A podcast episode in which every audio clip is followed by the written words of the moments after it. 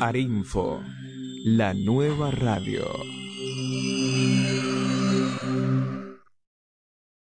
Hudson en el aire. Un programa que te trae todas las novedades del Parque Ecológico y Cultural Guillermo Enrique Hudson de Florencio Varela.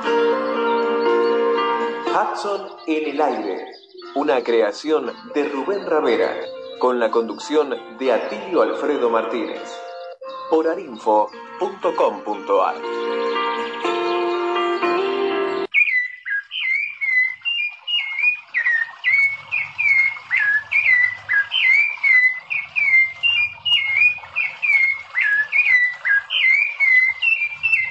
Bienvenidos a Jackson en el aire. En esta aventura amor y coraje, solo hay que cerrar los ojos y echarse a volar.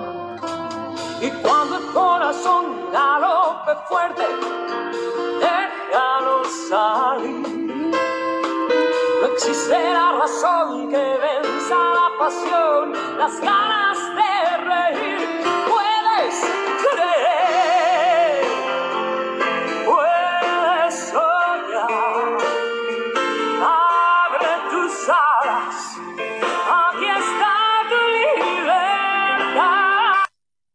Bienvenidos, bienvenidos a este espacio. Este es el espacio del Parque Ecológico Cultural Guillermo Enrique Hudson.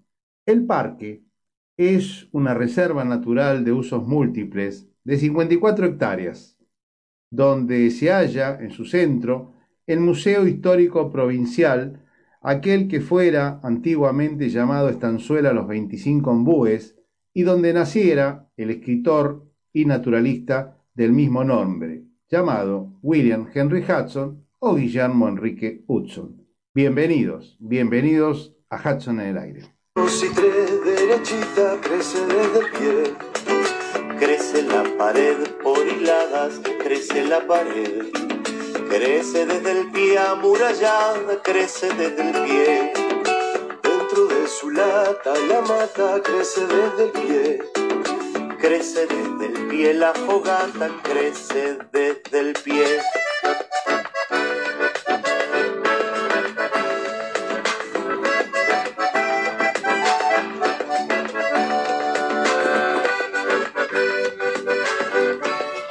Y vamos a comenzar este programa saludando a todos nuestros oyentes.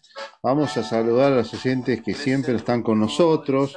Saludamos a Humberto Shinsato, Celia Carnovale, Mercedes Rodríguez. También saludamos a Merizán Pérez del grupo de los Scouts de Hudson. También saludamos a Daniela Costa. Daniela Costa, eh, nuestro querido artista plástico. Susana, Susana García Vera, que nos está siguiendo los últimos meses con mucho ahínco y siempre nos pone que me gusta, siempre nos pone estímulos en, en nuestra página. También saludamos a, Oscar, saludamos también a Fernando Hounsfield y saludamos a Alicia, Alicia también. Bueno, también tenemos que reconocer que estamos en el aire gracias a los buenos oficios de nuestra operadora, nuestra operadora que siempre firme, pese a la pandemia y pese a todo lo que estamos viviendo, está alerta en los controles, recibe todo lo que le mandamos vía electrónica, vía correos y nos puede transmitir. Así que a Jordana, Jordana, le mandamos un gran saludo desde aquí, desde Hudson en el aire y continuamos con el programa que tenemos.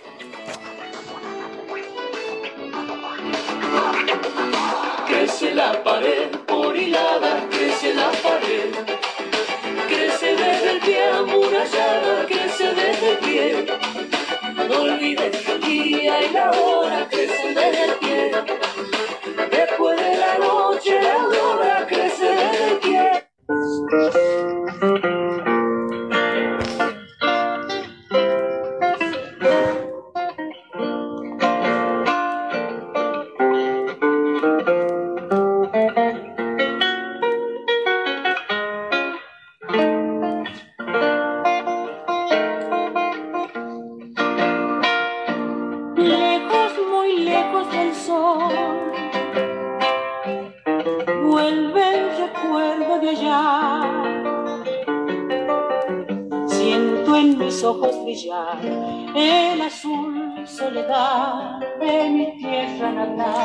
Y volvemos con Allá lejos y hace tiempo la encantadora voz de Suma Paz.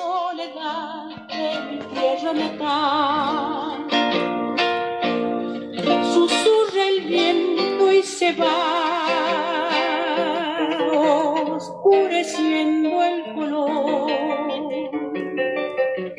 Y es la nostalgia un adiós de amapola y mariposa y gorrión. Y por supuesto, no podemos hacer un programa de radio sin contar los cuentos de Hudson, ya como hemos contado uno con Mercedes Rodríguez. Y ahora va otra parte, otro cuento de Hudson, otro libro, Un naturalista del Plata. ¿Vamos con él?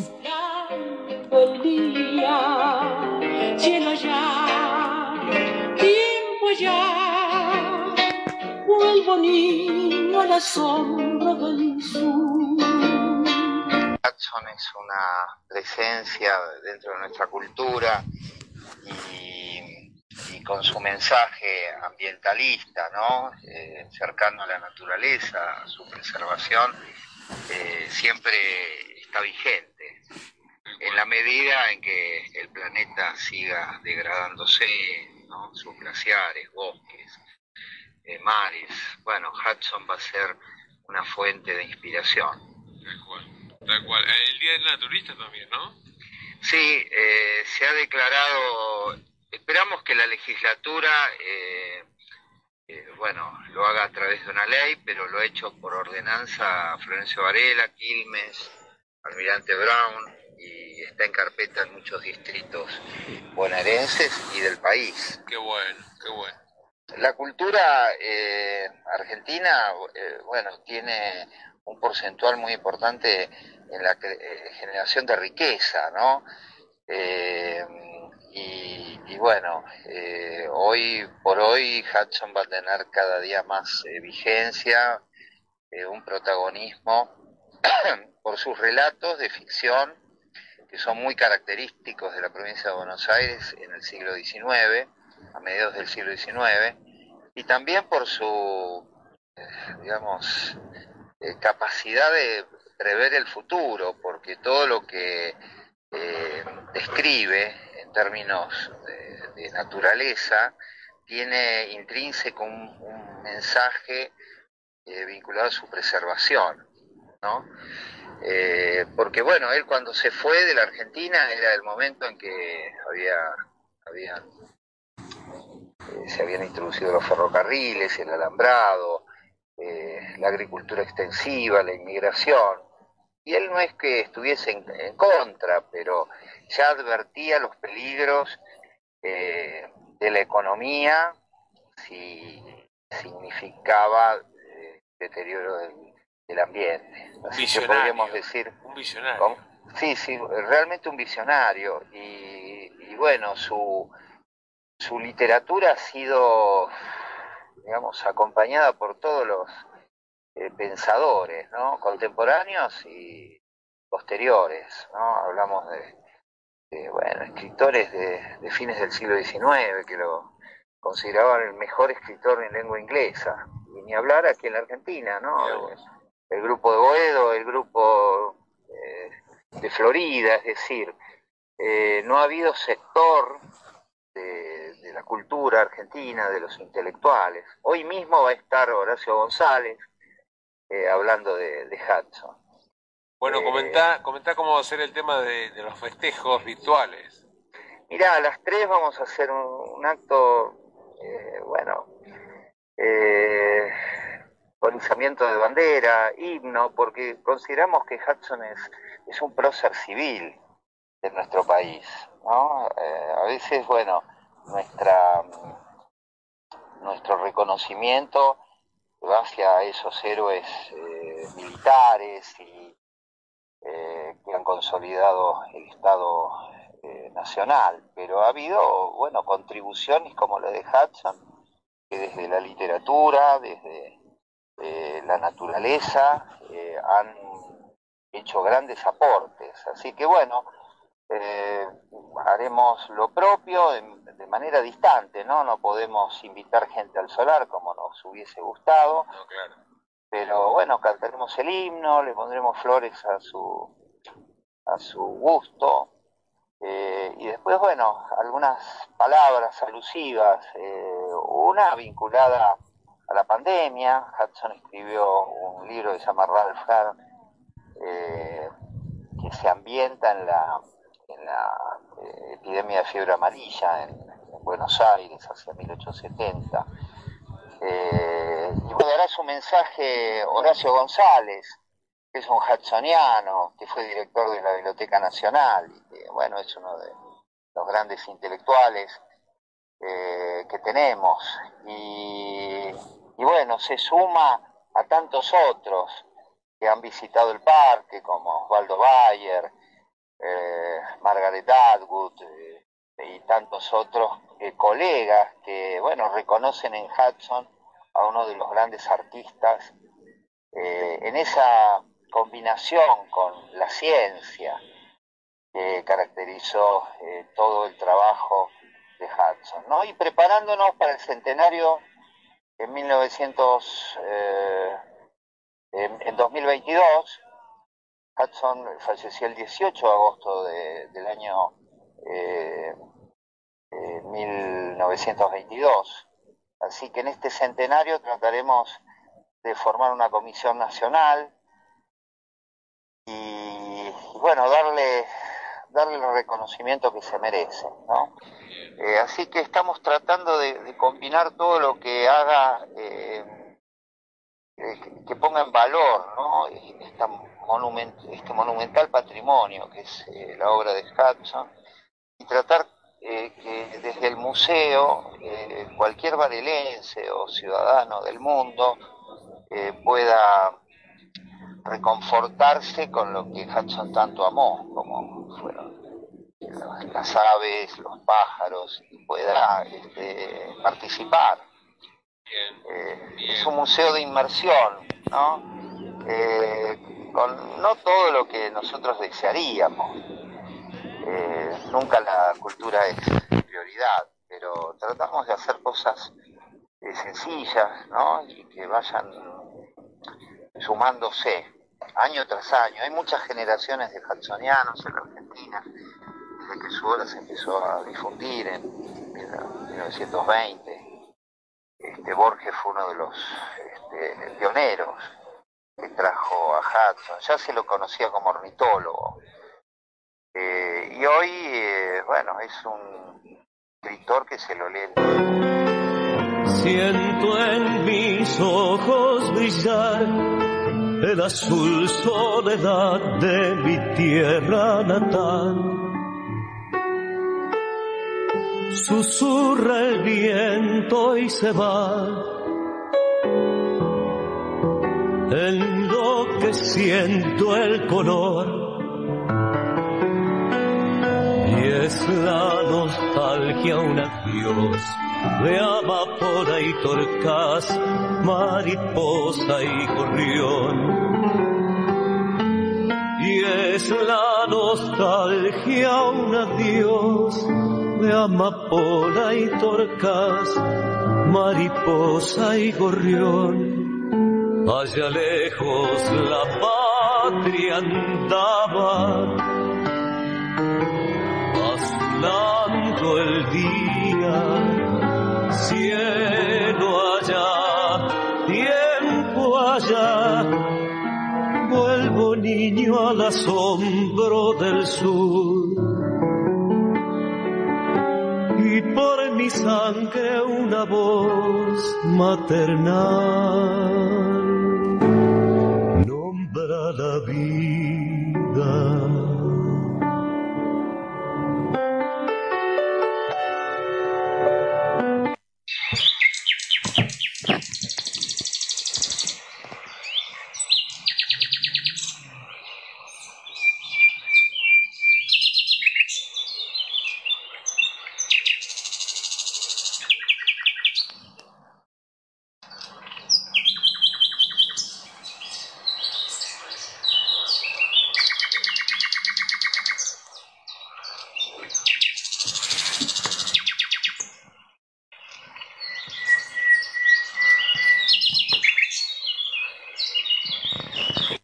Tenemos el placer de estar comunicados con el licenciado Carlos Fernández Balboa, museólogo y amigo de la Asociación del Museo Guillermo Enrique Jackson.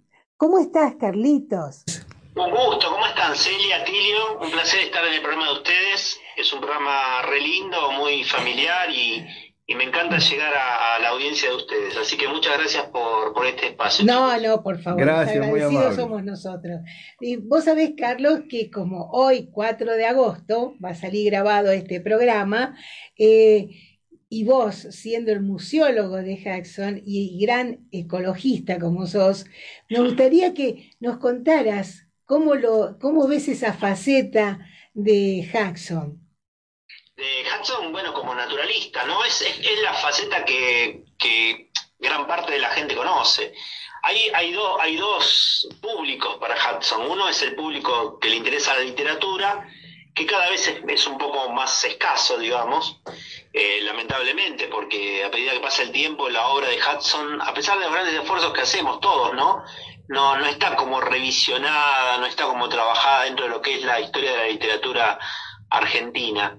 Y el último que trabajó un poco sobre ese aspecto fue Ricardo Piglia, que hizo un libro este, donde, donde contaba que, había un que había un escritor que viajaba a Inglaterra para para hablar una conferencia sobre Hudson y ahí tuvo que estudiar un poquito a Hudson. Pero más allá de eso, eh, el otro gran público es el público de los naturalistas, el público de los investigadores o de los que le interesa la naturaleza, que ahí sí, para el que se mete en ese mundo, Hudson es como Dios, ¿no? Es, es un personaje sumamente importante, o sea, es, es el gran, para mí, y que yo más o menos los he estudiado todos o conozco la obra de todos, para mí es el gran naturalista argentino, ¿no? Es el más completo, el más, eh, el más abarcativo, a pesar de que todo el mundo lo, lo, ubica con el tema de las aves, él la verdad que podía, tenía una mirada general, tenía una mirada generalista. El naturalista en el Plata es un libro que es muy difícil encontrar otros naturalistas de otro, incluso te diría hasta de otros continentes, ¿no? Que hagan un trabajo tan integral sobre una región y, con una mirada tan mezclada entre la ciencia y la poesía. Porque en definitiva un naturalista es eso, es el que puede ver la naturaleza con una mirada poética, con una mirada más, más sensible, más, este, no tan científica, sino también eh, ubicada más en términos de valores, en términos de, de, cuestiones que tienen que ver con la relación de esa naturaleza con el hombre en su momento.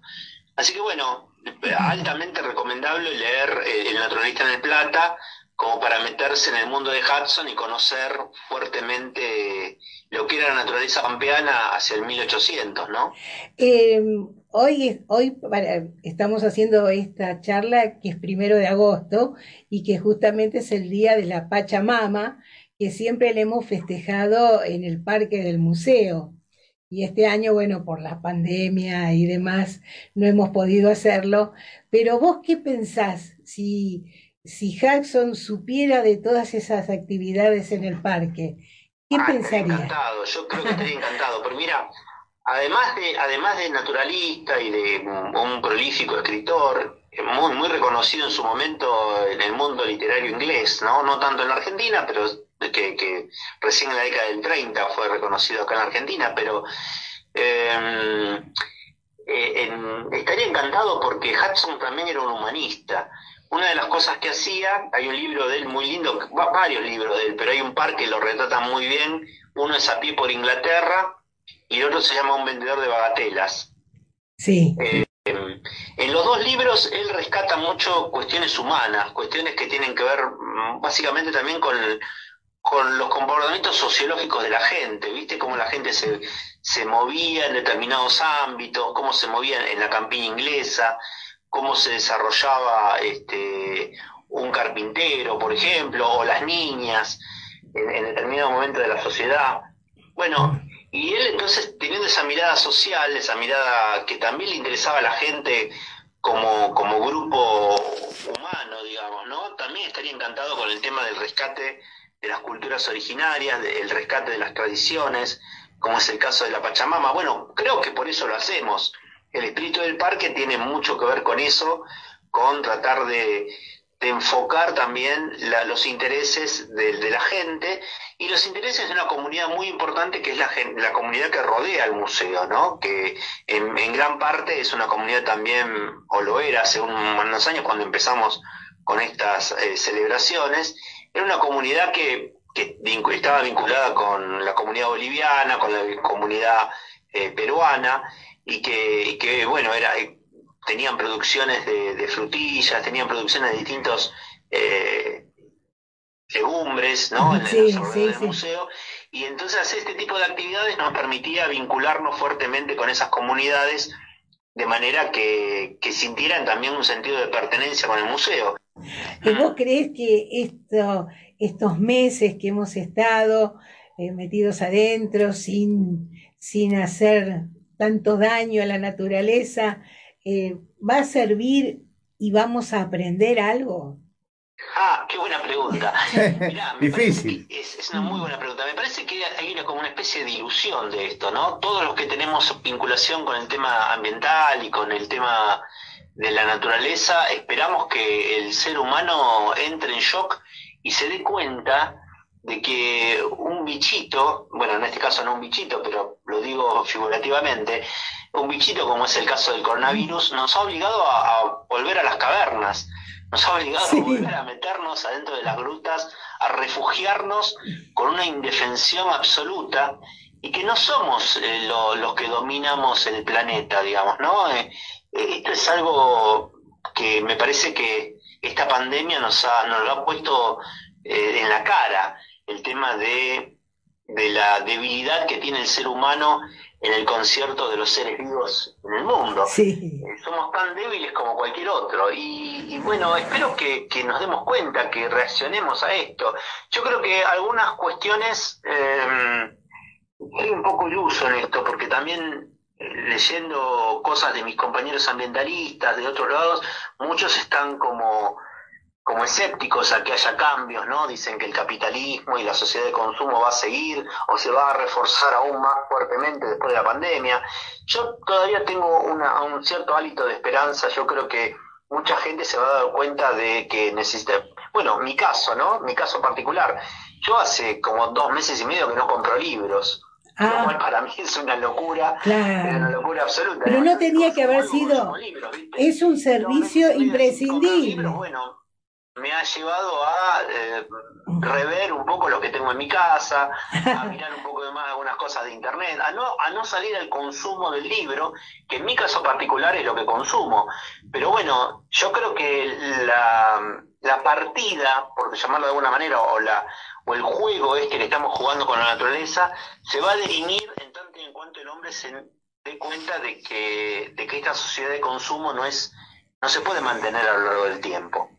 Y, un momento de reflexión como este de la pandemia, el tema de que obligadamente nos veamos a, reducir nuestros hábitos de consumo, en algunos no salen a tomar café, como en el caso de Rubén Radera, otros, no compramos libros, otros, bueno, no salen a la calle, entonces no se tientan con las cosas que no son tan necesarias. Todo eso le hace mucho bien a la naturaleza, mucho bien porque, porque la Tierra es una sola y no todos podemos tener el estilo de vida de un ciudadano de Nueva York de clase media, media alta, porque si fuera así, este, el planeta no resiste, no resiste, sencillamente no resiste ese sistema de consumo eh, desesperado y loco, donde vos sos lo que tenés, no sos lo que sos, y bueno, y eso me parece que hay que cambiarlo y, ojalá que este, este paréntesis que nos vemos obligados a hacer nos lleve a reflexionar para eso y a, y a comprender que hay cosas que son interesantes y que no necesitamos estar consumiendo todo el día, ¿no? de nuevo volvamos a la normalidad, a la normalidad entre, entre muchas comillas, porque donde estábamos no era normal, evidentemente no, era, no era un espacio normal, nuestra normalidad no era normal, y cuando volvamos a ese, a ese, a ese esquema o, nos acerquemos un poco más a ese esquema con todas las restricciones que vamos a tener con el tema del coronavirus, eh, seguramente no vamos, vamos a querer viajar, pero aquí se, se crea una paradoja, un problema. Mucha gente no quiere recibir turistas. Claro. yo tengo muchos amigos en el interior que no quieren saber nada con que gente de Buenos Aires vaya para allá porque si le llevan la pandemia lo, lo, eso es un problema, ¿no? Claro, por supuesto. Entonces, el turismo, si bien están, están eh, en el mundo del turismo están como fingiendo demencia y suponen que todo va a volver a lo normal, no va a volver a lo normal. Hay que, hay que reconfigurarse, hay que cambiarse, hay que, hay que pensar nuevas estructuras, nuevas ideas, y eso me parece que va a ser muy, muy interesante para para poder tener una mejor calidad de vida. En definitiva, todo lo que queremos nosotros es vivir mejor, vivir más contentos, y en eso vamos a tener que buscar nuevas fórmulas de la felicidad eh, que tiene que ver con cuestiones más sencillas de formas de vida, ¿no? Eh, que, evidentemente se puede, no, no, pasa nada, mirá, fíjate, hay mucha gente que la habrá pasado muy mal, pero hay otra gente como ustedes, como yo, que nos hemos adaptado y que, y que teniendo un hogar, teniendo una casa, lógicamente, las cuestiones básicas, eh, esenciales, podemos sobrevivir a, no consumir de una manera desesperada. No pasa absolutamente nada. Em, entonces, bueno, vamos a tener que adaptarnos a eso, vamos a tener que, ir caminando hacia ese, hacia ese sendero. Un sendero que también nos lo llevaba a Hudson, ¿no? Volviendo a nuestro personaje. Hudson era una persona... Eh, fíjate, hoy, hoy escuchaba también una, una, un reportaje que le hicieron a Borges hace, hace en el año 81 y Borges decía que él mm, detestaba la detestaba los dos extremos, detestaba la, la miseria y detestaba también, le parecía a Guarango la cuestión demasiado cara, digamos, el, lujo. Eh, él estaba en un, en un nivel medio. las personas que son verdaderamente felices o que generan este, cosas eh, productivas en términos generales, eh, están en este, en este equilibrio de cuestiones intermedias, de no necesitar demasiado. Borges no necesitaba demasiado, Borges tenía, tenía su casa, que era su departamento, que era, eh, ni siquiera tenía los libros que eran, que eran, que él había sacado. Hudson también era una persona frugal, una persona sencilla, ¿no? Este, y, y, vivía en ese, en ese medio de sencillez donde creo que es donde tenemos que movernos, ¿no? De no tener más de lo que necesitamos. El secreto creo que está en eso, de ser felices con lo que tenemos y no requerir mucho más de lo que necesitamos. Ahí está un poco la, la fórmula. Una de las muchas fórmulas de la felicidad. Del éxito a lo mejor porque seas un buen tipo o porque, o porque ayudes a los demás o porque seas un tipo querido no se mide el éxito tanto por ahí, se mide el éxito más por lo que tenés que por lo que sos. Exacto, y, sí. Y ahí, ahí, ahí, hay un problema. Por eso también eh, interesante verlos, analizar y estudiar los personajes, vuelvo otra vez a, lo que nos interesa, que es Hudson, ¿no? Estudiar los personajes de Hudson es interesante porque él en esos personajes rescataba valores y rescataba cosas que, que tenían que ver con esta humanidad que él imaginaba que era la humanidad que tenía que convivir con la naturaleza. Eh, la humanidad que va, que, que, puede, que puede sobrevivir, digamos, a, pandemias o este tipo de cosas, es la que se adapte a una convivencia armónica con el entorno. Los otros, a pesar de que sean muchos, la van a pasar muy mal. Como para finalizar, ¿qué definición le darías a un naturalista? Ah, está bueno, porque bueno, hoy está un poco desdibujada la imagen del naturalista, ¿no? El naturalista ha sido como superado en el, a lo largo de, en, este proceso del tiempo por el, profesional de las ciencias naturales, que es el biólogo, el geólogo, o aquellos que han hecho un estudio, eh, digamos, universitario. Básicamente el naturalista tiene dos condiciones eh, dentro de lo que de lo que significa el ser un naturalista de campo que es lo que a nosotros nos interesa. El, naturalista, cuando uno piensa en Darwin, por ejemplo, o piensa en, en, Linneo, o piensa en el mismo Hudson, está pensando en un prototipo de naturalista que tiene algunas características. Y esas características son básicamente dos. Una, que su formación es de campo, o sea, eh, tiene mucha más formación en la naturaleza que en el gabinete, que, que, en, que en, el libro o que en el, o que en el lugar de estudio. ¿no? Su lugar de estudio es la naturaleza es el campo, la observación, la observación sistemática, ya sea en la descripción de las especies o en el comportamiento, o lo ideal es que sea un naturalista integral. Esto que te estoy mencionando no eran especialistas de un tema, sino que miraban a la naturaleza de una manera integral, ¿no? Veían el árbol, veían el pájaro, veían el mamífero, el campo, el ambiente. Eh, bueno, esa es, esa es una característica, o sea, que, que sea una persona formada en el campo. La segunda característica que también me parece muy interesante y que, que se da también como, como una cuestión paradójica de muchos de los naturalistas que estamos trabajando es que es autodidacta. O sea, de alguna manera una, una cosa tiene que ver con la otra. O sea, no, no, ha, no ha pasado eh, necesariamente por una formación profesional. Eh, por eso me resulta bastante ridículo suponer o pensar que uno puede formar a un naturalista. Eh, el naturalista es, por definición, autodidacta, o sea, no, no puede tener una formación profesional, digamos, ¿no? Se, auto- se, se forma solo y, y en esa formación solitaria, bueno, tiene, tiene falencias y tiene virtudes como cualquier tipo de formación de esas características. Pero básicamente son esas dos cosas, ¿no? Que es autodidacta y que se forma en el campo. Eh, ¿Qué te quiero decir con esto de, de- de la formación? Bueno, eh, uno puede ir a la Facultad de Filosofía y Letras, por poner un ejemplo, recibirte de filósofo y no ser un filósofo. Ahí está. Totalmente, sí, sí, sí.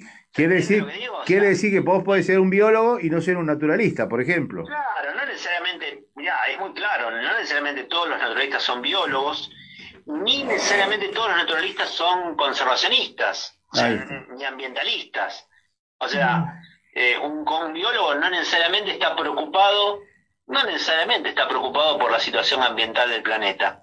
No, te recibiste de biólogo en la facultad de, de, de ciencias, hay, hay cientos de miles de biólogos que estudian en la facultad de ciencias naturales de Buenos Aires o de La Plata, cualquier universidad, y después se abocan a su trabajo, a, a su estudio, y no están preocupados por la temática ambiental, están preocupados por su estudio. claro. Eh, o, o tampoco ha- hay muchos biólogos, por ejemplo los moleculares, que no necesitan salir del campo, no necesitan tener una formación de naturalista. Eh, una cosa no quita lo otro, no quiere decir que no haya biólogos que también sean naturalistas, pero, pero lo que quiero decir, el ser biólogo no te convierte en naturalista, eso es clarísimo, ¿no? Eh, y, y también, bueno, insisto el, el esquema de la formación autodidacta. Todos los que todos los que estudiamos o todos los que eh, analizamos como naturalistas han tenido ese tipo de formación que es más que nada de autoformarse, de ser un autodidacta. Y eso hoy, en el siglo XXI, eh, el ser un autodidacta se ve también como algo bastante malo. Hay, hay dos cosas que se ven como algo bastante malo. Una es la generalidad, del ser generalista, ¿no? Estamos llenos de especialistas, pero no hay médicos clínicos. Exacto, sí, sí. sí. ¿Viste? Alguien que tenga una mirada del paisaje eh, es bastante compleja. Eh, o no, no, no está tan considerado, digamos, ¿no? El, el- el- el generalista. Están más considerados los especialistas porque Sí. el hombre ha tendido a especializarse. Y, y después lo otro también tiene que ver con, que, esto también yo lo planteo también en un escrito que estoy haciendo, en el siglo, en el siglo XX, a mediados del siglo XX, eh, en la década del 80 del siglo XX, los, los que eran naturalistas, yo conocía a todos, gran parte de ellos son amigos míos, o tuvimos algún tipo de relación, inevitablemente quienes eran naturalistas, o sea, quienes salían a la naturaleza y tenían una formación autodidacta, inevitablemente se convertían en conservacionistas. Porque eh, al salir a la naturaleza se daban cuenta del deterioro de esta naturaleza, se daban cuenta del deterioro de su motivo de estudio. A lo mejor, te doy un ejemplo, que yo salías a la naturaleza para mirar pajaritos y de repente en lugar de estar mirando pajaritos veías con el prismático un incendio a Mm. la distancia. Te digo cosas que nos pasaban, ¿no? Sí, sí, claro. Y entonces eh, eso no le pasaba a las generaciones anteriores. Las generaciones anteriores tenían una... salían a la naturaleza y tenían, bueno, el mismo Hudson, ¿no? Eh, no, no tenía una, no, no, no había una modificación de la naturaleza tan grave como la que hubo a mediados del siglo XX. Entonces, mi generación, que podríamos decir que fue la última generación de naturalistas puros, porque ya siendo naturalistas, todos nosotros tendríamos que ser conservacionistas, teníamos que salir a defender lo que estudiábamos. Ah, Eh, Entonces, mi generación fue de alguna manera un quiebre dentro de lo que es el naturalista que solamente sale a la naturaleza a disfrutar, a investigar o a conocer. A partir de ese conocimiento teníamos que salir a defenderlo. Y así fue como, bueno, todos se, se forma el movimiento conservacionista fuerte en la Argentina de defensa de, de, los ambientes, empezamos a crear áreas protegidas para, para defender a la naturaleza. Así que bueno, ese, ese fue el, el tránsito, digamos, entre el naturalista que se transforma en conservacionista eh, por, por el deterioro ambiental en términos generales, ¿no? Es una clase escucharte. Carlos. bueno, muy estamos agradecidos de que hayas tenido este tiempo para nosotros, eh, Carlos Fernández Balboa. Te queremos mucho. Nosotros, yo a ustedes también. Bueno, cuídense mucho y, y, por ahí nos vemos dentro de poco. Dale, ojalá. Ojalá. Bueno, muchas gracias, Carlos Fernández Balboa. Un gusto. Un abrazo, un abrazo grande a los dos. Un abrazo, hasta la próxima. Chao.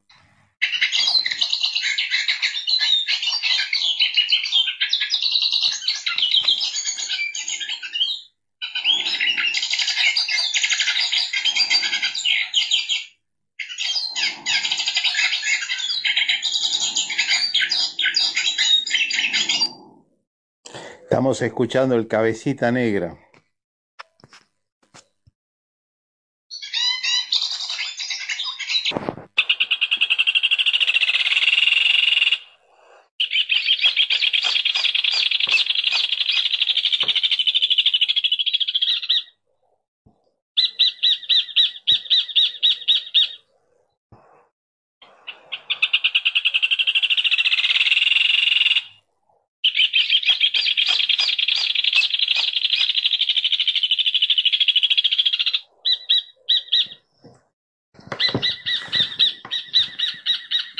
Estamos escuchando al hornerito, el hornero.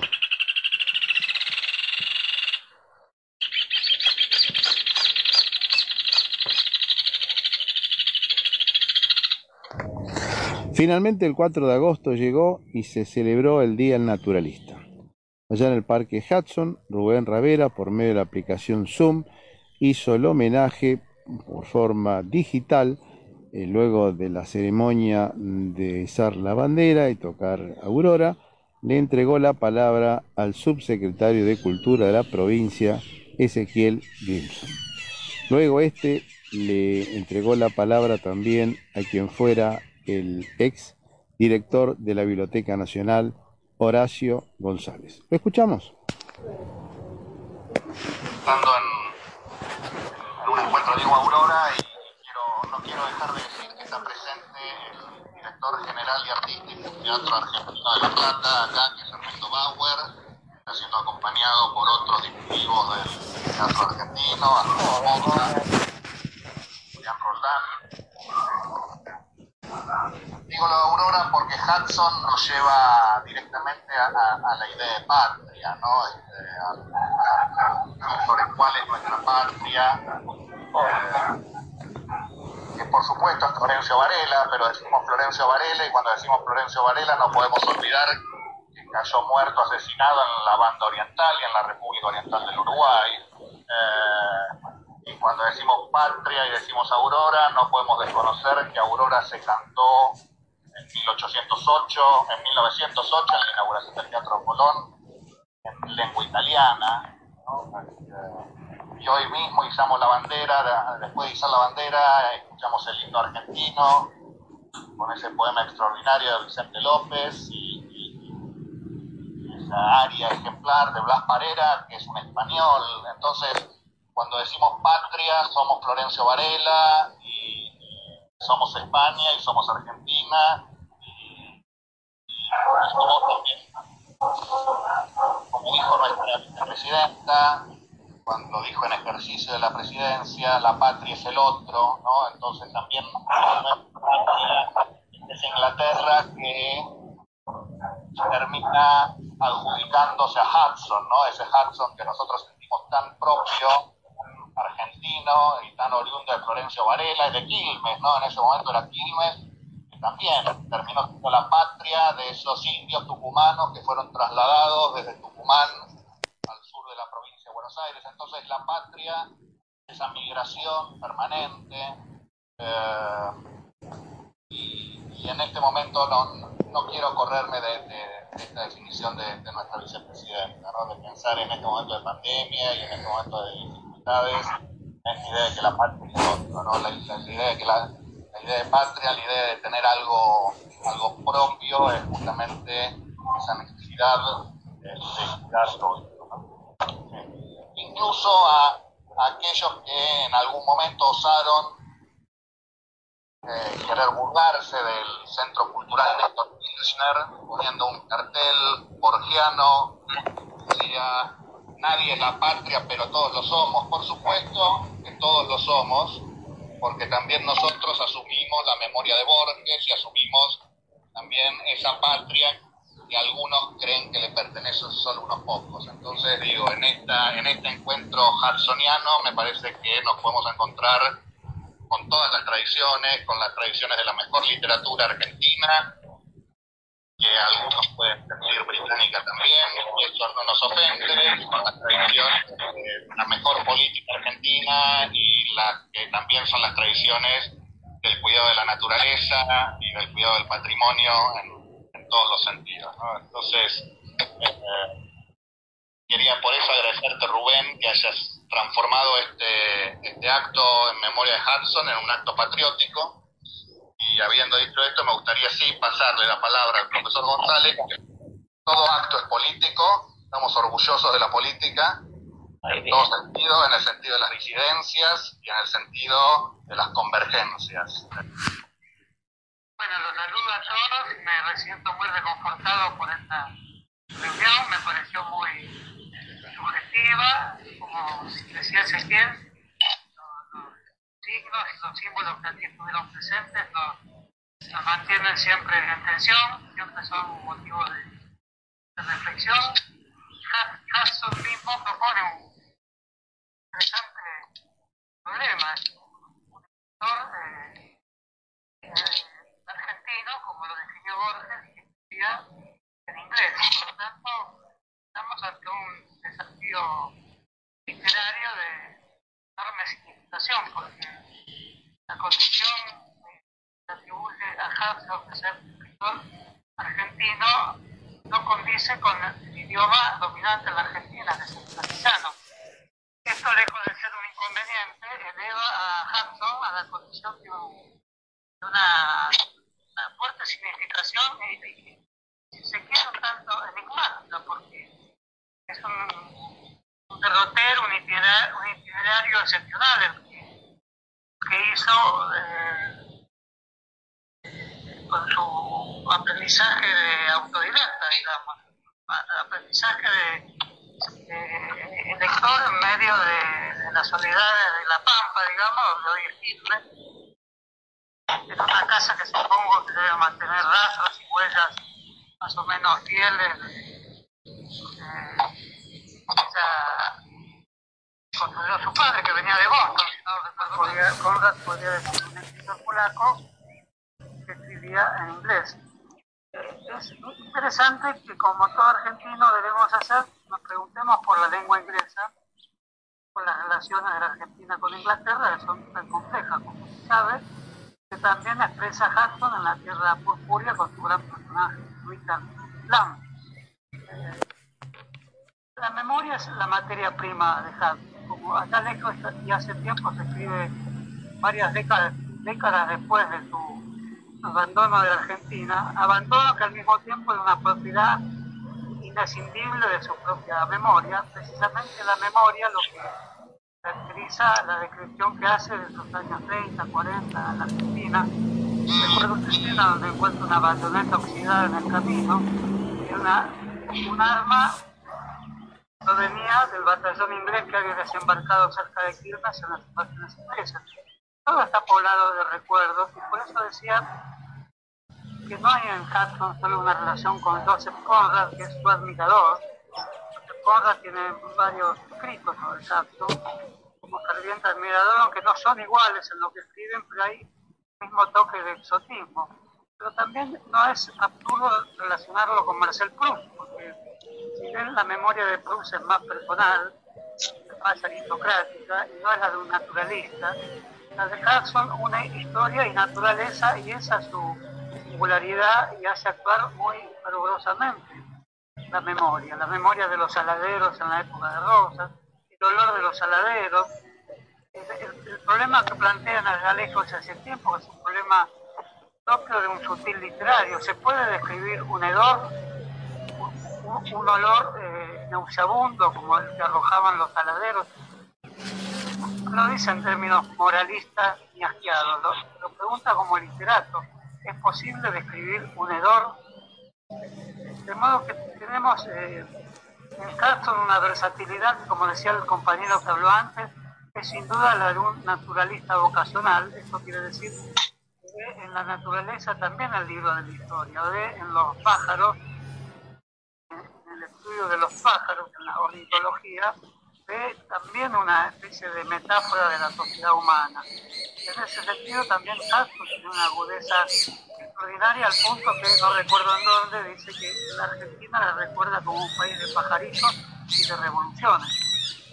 Eso es el siglo, el siglo XIX argentino. Por lo tanto, podemos enorgullecernos los argentinos de tener un escritor argentino en lengua inglesa como Hudson que propone problemas literarios que le interesaron a Borges, a Martínez Estrada, a su amigo Cunningham Graham, que de algún modo se puede considerar iniciador de la novela policial, si mal no recuerdo, el cuento de Lino Veiga o algo así, me, corre- me corregirán los amigos de la sociedad Hudson, puesto que es desmemoriado, pero Lino Vieira es un cuento de brujerías, como Marta Riquelme, que lo retoma Martínez Estrada y lo reescribe de una manera muy diferente. Marta Riquelme es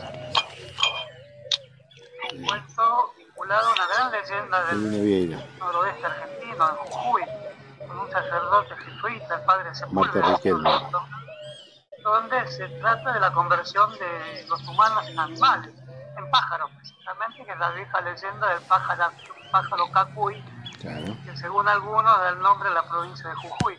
Es decir, Hudson tiene como Sacuy, una Jujuy. trama densa de relaciones con la literatura europea, otro que lo lee con mucho interés e imita, e intenta imitar su forma exploratoria del universo, es el famoso coronel de Arabia, Lawrence de Arabia. lee el cuento del caballo overo, no recuerdo mal también, y se inspira en, en- la, en la idea de lejanía, cercanía que tiene Hudson, lejanía de la Argentina, cercanía de la Argentina, lejanía del idioma castellano, cercanía del país donde se habla el idioma, cercanía de Londres, cuyos pajaritos también estudia, eh, cercanía de las afueras de Londres, donde anda permanente en bicicleta con sus anotaciones de árboles, la flora y la fauna. Entonces ahí me parece también que si tú que ver con tantas esas cosas, está enclavado en el corazón de la literatura argentina, que para muchos fue iniciada en lengua inglesa, y hay un problema interesante para examinar, el cual no, tenemos que asustarnos. Esa es la tesis tal de Martínez Estrada, pero que aceptan muchos críticos también, que la literatura argentina se inicia. Yo no concuerdo tanto con eso, porque me parece que hay grandes textos escritos en español del siglo XVII y XVIII, como la Oda al Paraná de la Bardén, por ejemplo, pero de todas maneras una literatura un poco más con más escritura la podemos ver en el caso. Entonces, no muy absurdo decir que la literatura argentina se inicia en lengua inglesa, pero con una sensibilidad argentina. De ahí que la expresión la patria es el otro sea totalmente consistente con esta idea de una intercalación entre un sentimiento que proviene de, la, de, la- de lo que emana de, la, de los influjos que ejerce una tierra y de los influjos que ejer- ejerce un idioma que no se habla en esa tierra. Esa contradicción profunda puede inspirarnos en el futuro a salir de estos graves momentos que vive la humanidad con más tolerancia, con más respeto a la, naturaleza, con más respeto a las diferencias que podamos tener y con más respeto al respeto también, que es la clave misma con el cual se tiene la sensibilidad que a Hudson lo ayudó, incluso leyendo a Darwin, que es muy parecido a Hudson en cierto sentido, naturalista, que inspira sus mayores trabajos recorriendo el sur de Brasil y la Pampa Argentina. Y también las Islas Malvinas. pero Hudson no concuerda con la teoría evolucionista de Darwin, es más, si se quiere, tiene un suave toque más teológico que lo obliga a no concordar con la, con la tesis evolucionista. Todo eso es de profundo interés.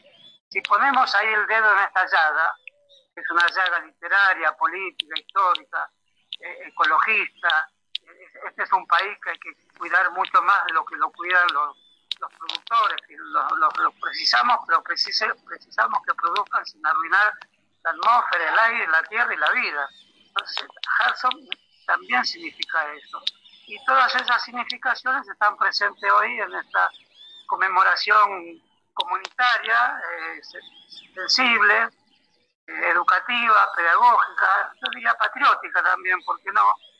Que nos llena el espíritu de, alegría en estos momentos que pueden no ser de alegría, pero lo son eh, de la manera que corresponde que lo sean cuando hay actos de esta naturaleza. Bueno, les agradezco a todos por haberme invitado, agradezco a Ezequiel Grinson y agradezco que entre todos podamos pensar las situaciones en las que estamos todos ligados, aunque no querramos, porque estamos sufriendo del mismo modo y estamos teniendo la esperanza de salir de esta situación del mismo modo. Bueno, muchas gracias a todos. Gracias, Horacio. Bueno, gracias. Que si multiplicamos grupos como este, vamos por el buen camino. Agradecerles a todos ustedes por estar aquí presentes, eh, agradecerles por seguir cuidando la naturaleza y por seguir cultivando nuestra cultura. Nada más, muchas gracias. Y ya estamos llegando al final del programa. Este espacio se está acabando. ¿Y quién les habla? Atilio Alfredo Martínez le da la despedida de este espacio del Parque Ecológico Cultural Guillermo Enrique Hanson, que le cuenta todas las novedades y todos los eventos que se realizan en este lugar donde naciera el escritor y naturalista William Henry Hudson o Guillermo Enrique Hudson. O Hudson, como le dicen algunos también.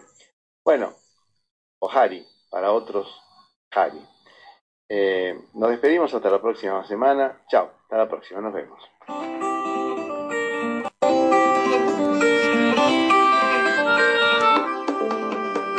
Todavía no me fui, sin embargo ya no estoy aquí.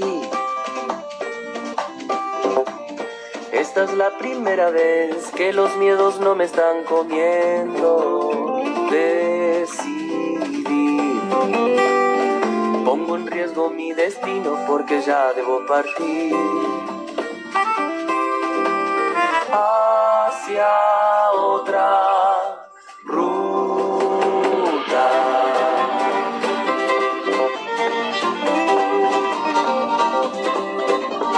Veo despertarse en mí pensamientos que creí.